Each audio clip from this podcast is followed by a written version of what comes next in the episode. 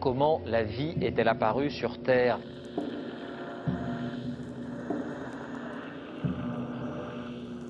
On peut envoyer actuellement des signaux à 100 millions de kilomètres. Les scientifiques repoussent encore les limites du possible. Il n'y a rien qui soit euh, pérenne dans le temps. Tout est d'ordre chaotique, mais ça peut être des chaos sur des échelles de temps du- de l'année, du million d'années, du milliard d'années. Ce qui compte, c'est le temps qu'il faut pour que les choses euh, dérivent. Tout ce qu'ils veulent, c'est faire des chiffres. Ils en ont rien à foutre qu'on détruise le fond des océans. So, I had an idea. Le siècle des ampoules.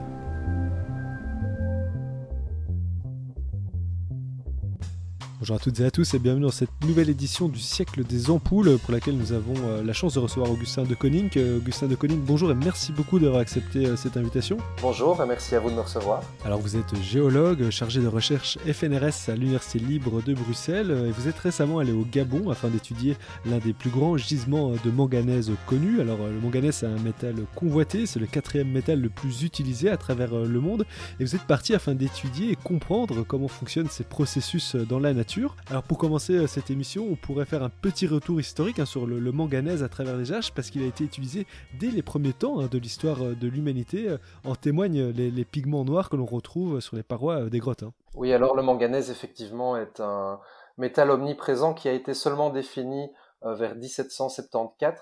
Euh, il existait évidemment déjà avant, mais on lui a donné un nom manganèse pour magnésie nigri, qui en fait veut dire magnésie noire, euh, parce qu'il est noir, tout simplement.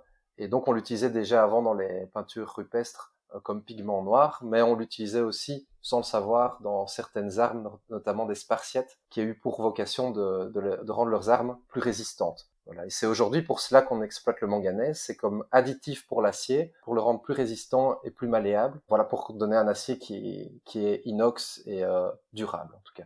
Alors ce manganèse a aussi été connu comme euh, savon des verriers car introduit euh, dans le verre, le manganèse va contribuer à le blanchir. Alors euh, vous l'avez mentionné, on l'utilise dans les alliages, on l'utilise aussi en agriculture. Est-ce que vous pouvez nous parler des différentes utilisations qu'on en fait aujourd'hui? Oui, tout à fait.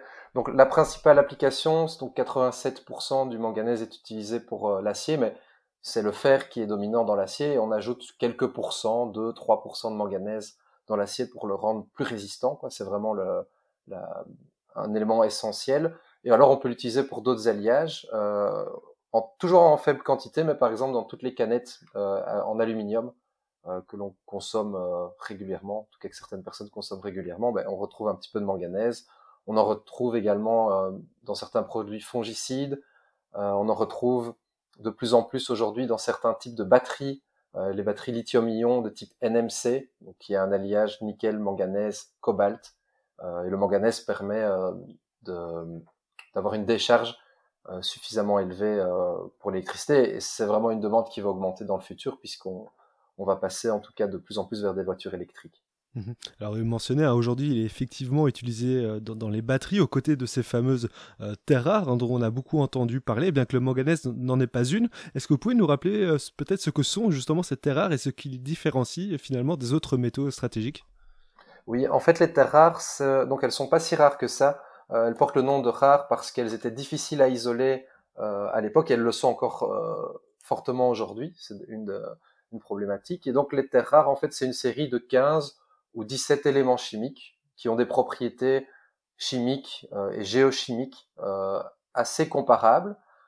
Et on les retrouve souvent toutes en même temps. Donc, on ne va pas avoir une seule terre rare, par exemple le néodyme, qui est utilisé pour les aimants permanents dans, dans les éoliennes. Euh, on le retrouve pas isolé, mais on retrouve tous les, toutes les autres terres rares. Et c'est une des principales difficultés des terres rares aujourd'hui, c'est de les séparer les unes par rapport aux autres euh, par des procédés chimiques. Ce qui est euh, d'ailleurs un peu plus facile à faire avec euh, le manganèse, hein, comme on aura peut-être l'occasion de le voir un peu plus tard dans cette émission. Mais avant ça, est-ce que vous pouvez nous dresser une carte d'identité du manganèse? À quoi est-ce qu'il ressemble? Où est-ce qu'on le trouve? C'est le douzième élément le plus abondant de la croûte terrestre. Voilà, donc si on prend une moyenne de la Terre, effectivement, c'est le 10, 12e élément le, plus abondant. Donc en géologie, on le connaît sous forme d'élément mineur, c'est pas un élément majeur, mais c'est voilà, il, il est assez présent un peu partout et dans tous les types de roches. Euh, maintenant, le manganèse se présente comment dans la nature? Euh, Le plus souvent, c'est noir. Donc, si vous touchez un minerai de manganèse, donc qui est une roche ou un minéral qui contient suffisamment de manganèse que pour avoir une valeur économique, mais ça va être noir. Donc si vous le touchez, vos doigts vont être euh, vont être tout noirs et il faut parfois un petit peu d'énergie pour euh, pour s'en séparer. Voilà. Donc le manganèse euh, est aussi un élément qui est fortement associé au fer dans la nature. Donc souvent le fer est un élément ultra dominant, c'est d'ailleurs le premier métal le plus produit, et le manganèse est, souvent dans les roches un, substitut du fer, sauf dans les gisements euh, de manganèse, où là il faut des processus géologiques qui vont concentrer le manganèse beaucoup plus que le fer. Alors le, manganèse est donc un, métal. Peut-être est-ce que vous pouvez nous expliquer euh, ce qui différencie un minéral d'un métal? Est-ce qu'on fait seulement la distinction entre les deux? Oui, alors en géologie on distingue roche, minéral et leur composition chimique. Donc une roche, en fait, c'est un caillou qui est composé d'un assemblage de minéraux. Donc si vous regardez une roche, si vous prenez, si vous avez par exemple un plan de travail en granit, vous voyez plein de petits grains. Chaque grain en fait est un minéral. Alors parfois il y a plusieurs fois le même, parfois il y en a des différents. Chaque minéral a une formule chimique qui est bien typique. On connaît tous le quartz. Ben, le quartz c'est simplement une association de silicium avec deux oxygènes et ça, ça vous donne la formule chimique du minéral. Alors pour le manganèse, il existe plein de minéraux euh, qui contiennent du manganèse et on va évidemment chercher dans la nature ceux qui en contiennent le plus. Alors quand on parle de minéral qui contient du manganèse, si on prend le minerai le plus abondant qui sont les oxydes de manganèse, donc le manganèse est associé avec de, l'oxygène, mais également avec d'autres métaux, par exemple du cobalt, du nickel, du lithium, du fer, etc.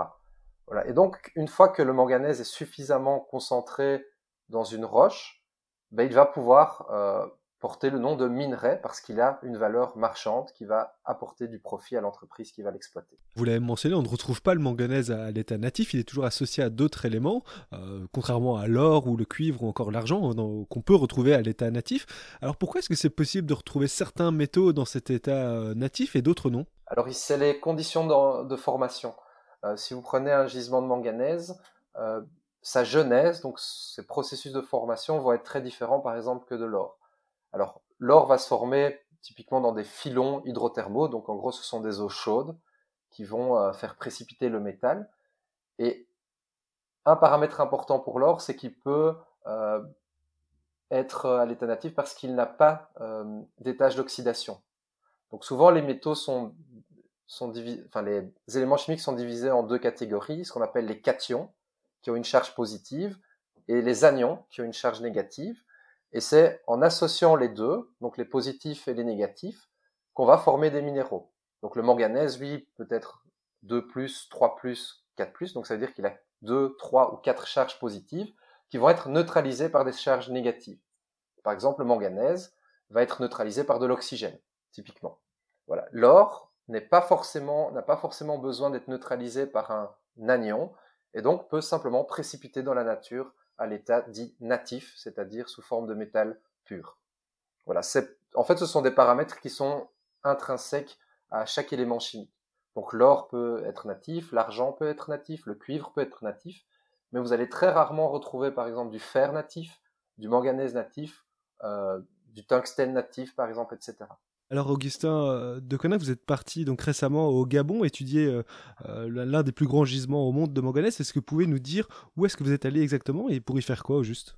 Alors en fait, donc au Gabon, donc on, arrive à l'aéroport de Libreville qui est la capitale et puis ensuite il faut traverser environ 700 km de forêt équatoriale.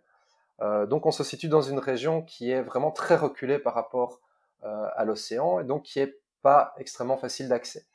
Alors cette zone, elle est donc c'est ce qu'on appelle la région de Franceville. En géologie, on appelle ça le bassin de Franceville.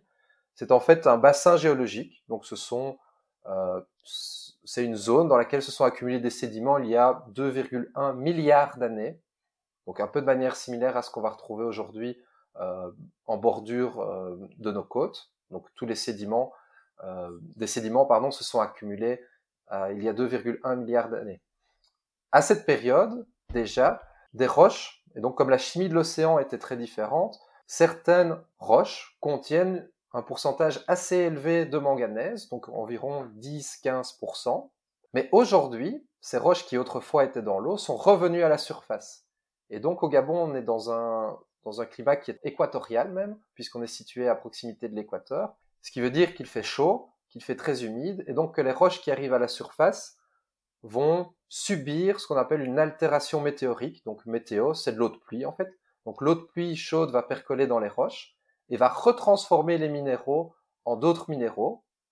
Donc dans le cas de, des roches de, de cette zone, on va retransformer des carbonates de manganèse en oxyde de manganèse qui concentrent naturellement beaucoup plus de manganèse. Par exemple, la roche initiale qui s'est formée il y a 2,1 milliards d'années contenait environ 10 à 15% de manganèse. Aujourd'hui, par altération météorique, qui est un processus tout à fait naturel depuis plusieurs, qui opère depuis plusieurs millions d'années, ben on retrouve un gisement qui est plus enrichi, qui contient environ 50% de manganèse. Et donc on a, enfin on a, c'est pas moi qui l'ai fait, mais des sociétés minières exploitent ce gisement, enfin ces gisements de manganèse depuis les années 60 de manière très active et de manière continue. Et ça fournit une part substantielle de la production de manganèse mondiale, environ une trentaine de pourcents euh, du manganèse mondial, qui est ensuite exporté vers les industries européennes, américaines, chinoises, pour l'utiliser dans la fabrication d'acier.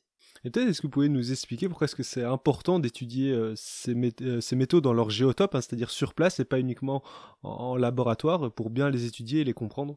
Alors j'aime bien le terme géotope, c'est un terme que je, ne connais pas beaucoup, mais il devrait exister. Euh, c'est en fait, euh, on se rend compte, donc en tant que géologue, il faut aller sur le terrain pour se rendre compte de la géométrie des objets, parce que tous, en fait, on travaille, on a l'habitude nous d'évoluer en, en trois dimensions, donc on prend le, bus, le métro, etc., on, se déplace dans, les trois dimensions. Euh, en géologie, il y a une quatrième dimension qui s'ajoute, c'est le temps. Et ça, c'est très difficile, en tout cas pour, euh, pour le, commun des mortels, d'évaluer cette composante-là, parce que des gisements de manganèse, tels que ceux qu'on étudie au Gabon, prennent probablement plusieurs millions d'années euh, pour se former. C'est un des objectifs d'aller là-bas, c'est de comprendre en combien de temps géologique, on va pouvoir former ces gisements. Autre thématique importante lorsqu'on va là-bas, c'est de savoir qu'il existe donc du manganèse, mais ça on le connaît déjà depuis très longtemps, il ne faut pas euh, avoir fait de, grandes études pour savoir qu'il y en a.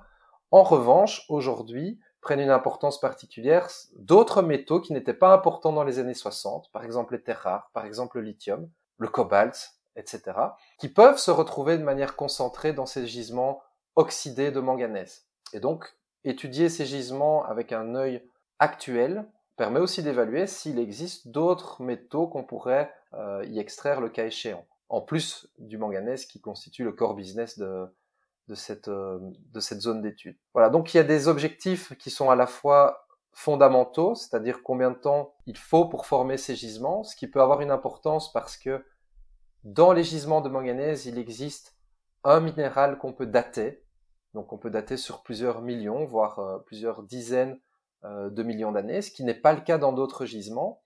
Et en fait, on peut extrapoler sur d'autres gisements, par exemple qu'on retrouve en République démocratique du Congo, euh, au Congo ou en Centrafrique, pour savoir combien de temps sont, en combien de temps sont formés d'autres gisements du même type. Par exemple, les abondants gisements de cobalt qui se trouvent en République démocratique du Congo, qui, pour rappel, fournissent environ 60% du cobalt mondial aujourd'hui.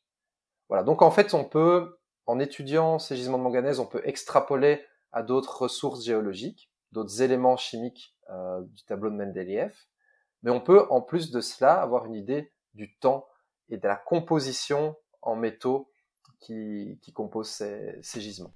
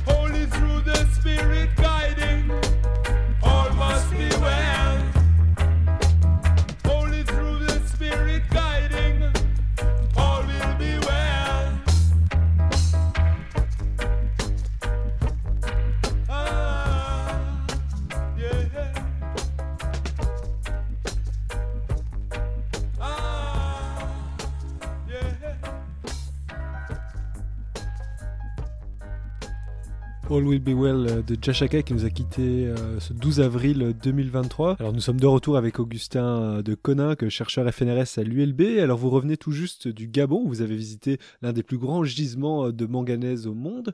Alors est-ce qu'on comprend bien tous les processus qui mènent à la formation de tels gisements? Non, on les connaît très très peu. Enfin très très peu. En fait on les connaît dans les grandes lignes. Donc ce que je vous ai expliqué, ben, ces roches qui contenaient déjà du manganèse à 10-15%, ben, avec un climat euh, équatorial qui s'est installé, ben, ont mis un certain laps de temps. Alors ça, c'est ce qu'on va essayer de déterminer, c'est s'il faut un million d'années, 5 millions d'années, 70 millions d'années pour former euh, cette roche naturellement enrichie, donc qui va être composée à 50% de manganèse. Et en fait, dans le détail, il y a aussi pas mal de problématiques sur certaines parties des roches qui ne sont pas exploitées, mais qui contiennent quand même 15-20% de manganèse. Aujourd'hui, si on prend donc une pile de roches d'environ une euh, vingtaine de mètres, on n'y exploite que 5 à 9 mètres. Et donc ça veut dire que tout le reste est mis de côté, est, jeté, mais qu'un jour potentiellement on pourrait les exploiter, soit pour le manganèse mais qui est moins concentré, soit pour d'autres métaux qui seraient présents. Et donc c'est là que vient mettre, se placer la recherche pour savoir ce qu'il existe dans ces roches, ce qu'on pourrait en faire, et comment ça s'est formé, pourquoi certaines zones on va avoir par exemple plus de manganèse, d'autres moins, mais si on a moins de manganèse ça veut dire qu'on a plus d'autres choses, pourquoi? Euh, Soit c'est lié à l'histoire très ancienne, il y a 2,1 milliards d'années, soit c'est lié à une histoire beaucoup plus récente, liée par exemple à cette altération météorique qui vient modifier les roches dans le paysage. Alors on imagine c'est très dur hein, d'étudier euh, ces événements anciens, mais qu'est-ce que ça peut nous apprendre euh, sur l'histoire de notre Terre hein, d'étudier de tels gisements? Alors en fait, il y a un grand événement vers 2,5 milliards d'années, donc milliards d'années. Il n'y avait pas encore de vie telle qu'on la connaît aujourd'hui à cette époque-là. La vie n'est arrivée qu'il y a 500 millions d'années, donc soit 2 milliards d'années après euh, cette période-là. Et en fait, à 2,5 milliards d'années, c'est la période à partir de laquelle on commence à avoir de l'oxygène qui apparaît dans les océans et dans l'atmosphère. Et donc tout ça va modifier fortement la chimie de l'océan et va faire précipiter des éléments chimiques qui, étaient, qui se baladaient dans l'océan, puis qui ensuite rencontrent des conditions qui permettent de leur dire, ben, écoutez, vous serez mieux à l'état solide qu'à l'état liquide, et donc vous allez avoir des précipitations importantes de, gisements, notamment des gisements de fer euh, et de manganèse à cette période-là. donc en étudiant ces, ces gisements, on peut aussi avoir une idée de quelle était la composition de la Terre il y a, dans ce cas-ci, 2,1 milliards d'années. C'est aussi une période qui est importante parce que dans cette région du Gabon, c'est là qu'on a retrouvé les premières traces de vie, en fait. Donc pas une vie euh, telle qu'on la connaît aujourd'hui, mais des, euh, des organismes unis ou pluricellulaires qui sont les plus anciens qu'on ait pu aujourd'hui retrouver sur Terre. donc c'est connaître, ben, en fait, la vie que nous on connaît se développe depuis environ 500 millions d'années, mais en fait, il existait déjà 2 milliards d'années avant une vie antérieure qui, qui était à l'état cellulaire, hein, mais qui néanmoins montre qu'il y avait une activité euh, biologique à cette époque-là. Et est-ce qu'on a une idée de, de quand et comment s'est formé euh, le manganèse sur Terre? Euh, Alors, on a les processus généraux, donc il y a, y a plusieurs. Donc, dans le domaine des ressources minérales, on essaye de mettre dans des boîtes euh, les différents types de gisements. Donc, chaque élément chimique peut se mettre dans plusieurs boîtes. Et donc le principal processus de formation du manganèse, en fait, c'est dans l'océan. Donc c'est des... l'océan notamment à cette période géologique était très riche en manganèse.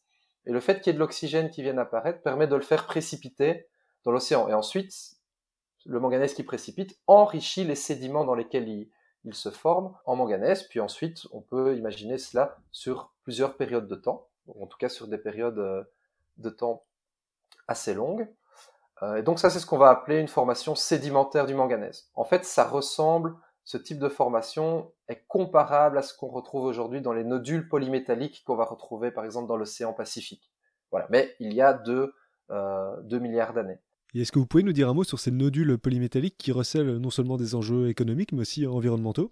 Donc euh, les nodules polymétalliques, ce sont des, des concrétions qu'on va retrouver à plusieurs milliers de mètres de profondeur euh, dans les océans, qui sont en fait des, une accumulation euh, d'éléments chimiques, principalement du fer et du manganèse, qui vont pouvoir absorber à l'intérieur de la structure des minéraux des métaux qu'on qu'on a classifiés en Europe comme étant critiques. par exemple du cobalt, des terres rares, du lithium, du nickel, etc. Aujourd'hui, il existe des grandes zones dans lesquelles on a identifié des espèces de, de parcs nodules. En fait, ça ressemble un peu à des pommes de terre qu'on retrouverait dans les champs.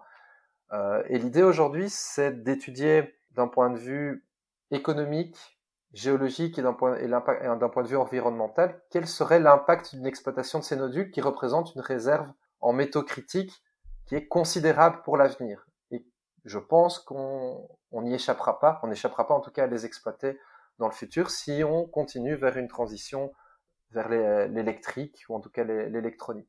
Et justement, nos sociétés occidentales semblent faire le pari hein, de passer euh, du tout fossile au tout électrique avec l'utilisation abondante de, ces métaux. Alors se pose la question qu'en plus de passer euh, d'une dépendance euh, à une autre, est-ce qu'on ne risque pas non plus de générer des dégâts plus importants encore que ceux que l'on cherchait à éviter? C'est inévitable. on, va aller vers une exploitation, une exploitation plus intensive, non pas d'énergie fossile. Alors les énergies fossiles, on continuera à les exploiter, mais de moins en moins par contre, on va aller extraire de plus en plus de métaux. Alors, y a, en fonction du type de métal qu'on va aller exploiter, euh, je vais prendre euh, deux extrêmes. Par exemple, les terres rares sont des exploitations qui sont relativement polluantes parce que les terres rares nécessitent des procédés chimiques très agressifs pour pouvoir séparer chacune de ces 17 terres rares les unes par rapport aux autres pour arriver au produit fini. Donc ça, ce sont des exploitations qui localement vont créer des désastres environnementaux si et seulement si euh, il n'existe pas de loi qui permet de le faire. Alors, ces dégâts environnementaux, ils sont déjà avérés, par exemple en Chine, où voilà, on détruit volontairement l'environnement sans aucune conscience euh, environnementale à ce propos. Aujourd'hui se pose la question pour l'Union européenne, et les derniers mois nous ont montré que l'Union européenne va aller vers une réexploitation, en tout cas une volonté de réexploiter euh, les mines qui sont existantes en Europe. Hein. L'Europe contient, possède en tout cas sur son territoire toutes les ressources géologiques euh, possibles et inimaginables. Voilà, c'est juste une volonté politique et une conscientisation aussi euh, à l'échelle des, habitants de l'Union européenne de retourner une exploitation qui, dans nos têtes, est sale, polluante et, et mauvaise en fait. Alors que ce n'est pas du tout vrai parce que si on exploite ces ressources en Europe, on pourra le faire, en tout cas, je pense, de manière relativement plus propre. Il y aura de facto un impact environnemental puisque on va aller créer un trou, euh, on va aller extraire des choses, donc on va créer un impact environnemental. Ça, c'est inévitable, mais en, tout cas, on peut le limiter et le contrôler. Et je pense que c'est ça qui est le plus important aujourd'hui. Alors, une des problématiques va être aussi de, voir quel va être le, prix de tout ça, puisque la Chine va, va proposer, si je prends le cas des terres rares, puisque 98% des terres rares proviennent de Chine, la Chine va proposer des terres rares à des prix, à des prix nettement plus réduits que, euh, que ceux de l'Europe, parce que ben, la main-d'œuvre est moins chère, on n'a pas de contrôle environnemental, donc tout ça va avoir un, un impact sur les prix. Donc ça, si on l'exploite en Europe, et j'espère que ce sera le cas, ça va être plus cher. Donc ça, c'est pour l'aspect euh, des mines qui vont euh, créer un impact environnemental qui, est, qui peut être conséquent, si je reprends par exemple le, cas du manganèse, et spécifiquement le, cas du manganèse du Gabon, euh, il n'y a presque aucun procédé chimique ultérieur qui va, qui va transformer le minerai. Le minerai, on vient le collecter et on va le vendre presque tel quel. On va simplement le laver, voire le fondre pour déjà euh, produire un, produit subfini. Donc ce type d'exploitation va avoir un impact environnemental qui est limité, en tout cas en termes, euh, en termes de pollution. Mais vous allez de toute façon extraire des roches, vous allez donc détruire le couvert végétal. Alors en environnement euh, équatorial, ben, ça va vite repousser puisque les roches, les, végétaux poussaient déjà sur ce gisement-là. C'est juste qu'on va retirer une partie du gisement et la végétation repoussera après. Mais ça va générer aussi, par exemple, des poussières qui, est une problématique pour euh, tous les métaux puisque c'est là, c'est ces particules qui vont aller dans l'atmosphère peuvent être respirées par les populations locales et les travailleurs, et ça, ça peut avoir un impact nuisible sur, euh, sur la santé des personnes, voire sur la biodiversité ou en tout cas le, le, fonctionnement des plantes qui sont présentes dans, dans la zone. Et justement, vous parlez de biodiversité. Alors François Farge, qui est minéralogiste au Muséum d'histoire naturelle de Paris, que nous avons reçu dans une émission précédente, lui évoquait ce qu'il appelait la géodiversité, qui, au même titre hein, de la biodiversité, est menacée hein, par l'activité humaine. Alors une géodiversité dont on parle trop peu aujourd'hui, hein, selon lui, en Belgique ou en France. Est-ce que c'est quelque chose dont on s'inquiète dans la communauté euh, scientifique ou non? En fait, l'extraction minière, elle est, elle est pas durable. Donc les, à l'échelle, en tout cas humaine euh, bah, on exploite ce qu'il y a.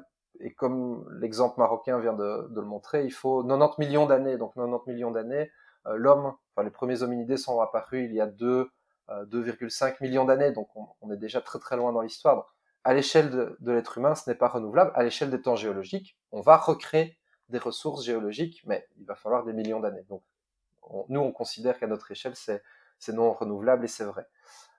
alors en termes de, de géo euh, diversité. Euh, je connais assez peu euh, ce concept.